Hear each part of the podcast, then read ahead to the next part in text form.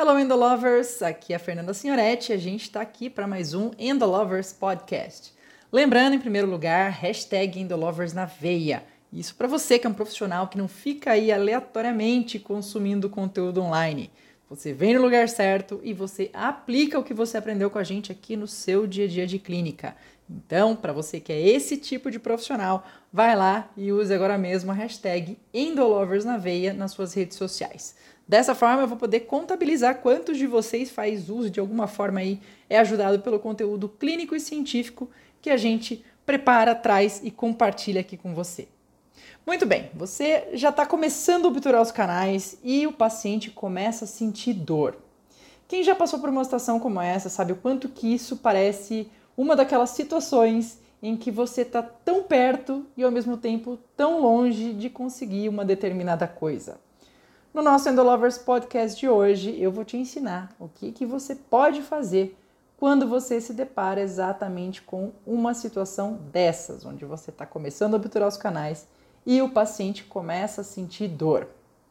Bem, em algum momento do passado, lá estava eu, começando a implementar a sessão única no meu dia a dia, e eis que eu estava ali um dia diante de um molar inferior de quatro canais, com preparo finalizado e prontinho para obturar. E nessa hora eu me deparei ali sentindo um misto de empolgação e segurança. A empolgação era porque eu queria, eu sabia que eu estava tendo ali o tempo disponível para finalizar aquele molar numa única sessão, mesmo aquele molar tendo quatro canais. Isso para mim era o máximo, já que era o meu objetivo na época, né, fazer a maior parte dos molares em sessão única. Só que, ao mesmo tempo, a insegurança que me bateu foi por eu saber que meu paciente poderia, nessa hora, justo nesse momento da obturação, sentir dor. Sim, sim, sim. Essa não seria a primeira vez que um paciente meu pularia na cadeira na hora de colocar o cone. Quando isso acontecia, eu imaginava duas possíveis saídas, na verdade. Uma era eu abandonando a ideia de terminar o caso e remarcando esse paciente para outro dia, e isso para mim, naquele momento, significava um estresse tremendo. Claro, para o paciente também, afinal de contas, claro que nessa hora se tratava de um paciente um pouco mais complicado, que eu preferia muito terminar naquela sessão, um paciente com muito medo, ansioso, doido para nunca mais precisar me encontrar, pelo menos não dentro do consultório. E claro que se tratava de um dente dificílimo de isolar. Pelo menos para a bagagem clínica, né, a experiência que eu tinha naquela época a respeito de isolamento absoluto. E a outra possível saída que passava pela minha cabeça era tentar dar sequência naquela situação, contando que o paciente fosse aguentar um pouco mais a dor e pelo menos eu e ele a gente ficaria livre daquele dente né, e de uma próxima sessão. E nesse dia dessa história desse molar inferior de quatro canais, claro que se tratava de um daqueles casos é, dificílimos, tanto por conta do paciente quanto por conta de isolamento, isso tudo que eu dividi com vocês. E no momento em que eu tentei obturar, o paciente sentiu dor. E nessa hora, naquele dia, nesse passado remoto, a, a minha conduta, a opção que eu tive foi pela segunda opção, foi de tentar dar continuidade naquele procedimento, mesmo o paciente sentindo dor, com a expectativa de que ele aguentasse o negócio ali. Me pareceu a opção mais vantajosa para o momento. Então, o que, que eu fiz? Rapidamente, naquele momento, eu falei para o paciente se ele aguentaria um pouco mais para que ele mesmo não precisasse voltar um outro dia. E ele, como esperado, concordou.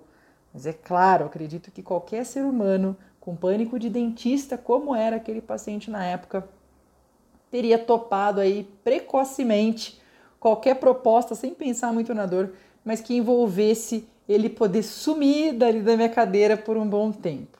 Né? Então, olhando hoje, eu vejo quanto que eu não devia ter feito aquela pergunta e muito menos considerado isso ali na minha tomada de decisão clínica.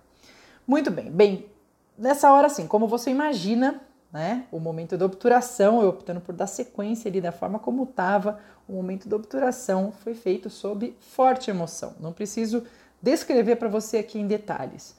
O fato é que, com o incômodo que eu via que o paciente estava sentindo na hora que eu colocava os cones, colocava cimento, na hora de eu fazer a condensação lateral, que eu fazia bastante na época, eu notei que eu já, né, claro, não fiz aquela condensação lateral da forma como eu gostaria, como eu acreditaria, exatamente tomando todo o cuidado, desde a hora de inserir espaçador digital até inserir um cone acessório, para ver se o paciente não ia se mexer diferente, não ia pular na cadeira, não ia sentir muito. E o mesmo durante a, o corte e a compressão vertical daquela gutapercha, daquela massa obturadora. O resultado foi um paciente absurdamente exausto no final do procedimento e acredito que também não muito feliz comigo, apesar dele ter sido bastante polido o suficiente para disfarçar ali ou tentar disfarçar. E o resultado também foi uma profissional bastante esgotada fisicamente, emocionalmente e ainda olhando para aquela radiografia final que, que não foi uma daquelas que me deixou muito orgulhosa, não. Bom, por outro lado, o resultado positivo disso foi que, naquele momento, eu me prometi que eu jamais ia repetir esse tipo de conduta diante de uma situação dessas, quando o paciente sente dor durante a obturação. Tinha que ter uma forma melhor de conduzir uma situação assim. É claro, não foi simples e nem rápido chegar a esse momento melhor, mas deu certo. E é por isso que hoje eu posso ajudar outros colegas que passam por esse tipo de desafio sobre o que, que você pode fazer quando o paciente sente dor de um dente na hora de obturar um canal.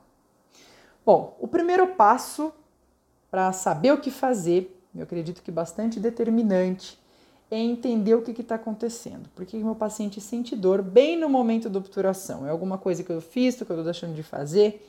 Muito bem, a causa mais provável é simplesmente que a anestesia pulpar desse paciente tenha terminado. Então eu tenho que ter uma ideia aí da, da cronologia, né, do, do tempo que está decorrendo da minha consulta. A anestesia pulpar ela tem uma duração média em torno de 60 minutos, diferente da anestesia em tecido mole, certo? Claro que isso vai variar também aí de acordo com uh, características inerentes ao paciente e a própria solução anestésica de escolha. Por isso, mesmo que seu paciente ainda esteja relatando anestesia em tecido mole, se você está né, nesse momento aí em torno desses 60 minutos, se tiver excedido muito esses 60 minutos, quando chegar o momento de obturar o canal, pode ser realmente que seu paciente sinta dor ou sinta um incômodo. Então, diante disso, minha sugestão para você é a seguinte: considere como determinante para sua conduta o grau ou a intensidade da dor que esse paciente está sentindo. Se for um discreto incômodo, que ele nem refere como dor, no momento em que você colocou o cone já com cimento dentro do canal, né, já fez a prova de cone, e na hora que você coloca o cimento, o paciente sente algum incômodo, mas que depois passa, maravilha, grandes chances de você conseguir finalizar a sua obturação com qualidade, fazendo corte e condensação daquela massa obturadora, daquela gutapercha, e o seu paciente fique bem sem maiores problemas. Por outro lado, se já durante a prova de cone, ou seja, está longe, você nem colocou cimento ainda, já na prova do cone, primeira vez que você colocou o cone de gutapercha dentro do conduto, o paciente sente dor e esse incômodo não só é mais forte, como ele persiste, né? Às vezes o paciente até relata para você que o dente começou a latejar. Aí você, como profissional, pode seguir dois caminhos. O primeiro deles seria fazer uma complementação da anestesia, por exemplo, pensando lá na historinha do meu molar inferior, fazer uma infiltração vestibular com articaína 4%, epinefrina 1 para 100 mil, né, sem que seja necessário eu remover isolamento absoluto. Eu consigo afastar um pouco o lençol de borracha e realizo essa infiltração. E daí sim, passado o tempo de latência, paciente sem dor, eu dou sequência aos passos recomendados e finalizo aquele caso com uma obturação de qualidade que vai me dar um monte de orgulho na hora que eu olhar para minha radiografia final. Ou um segundo caminho que também é bastante válido, no caso desse paciente estar tá com bastante dor mesmo, o dente começou a latejar, é ponderar o seguinte: pensa só.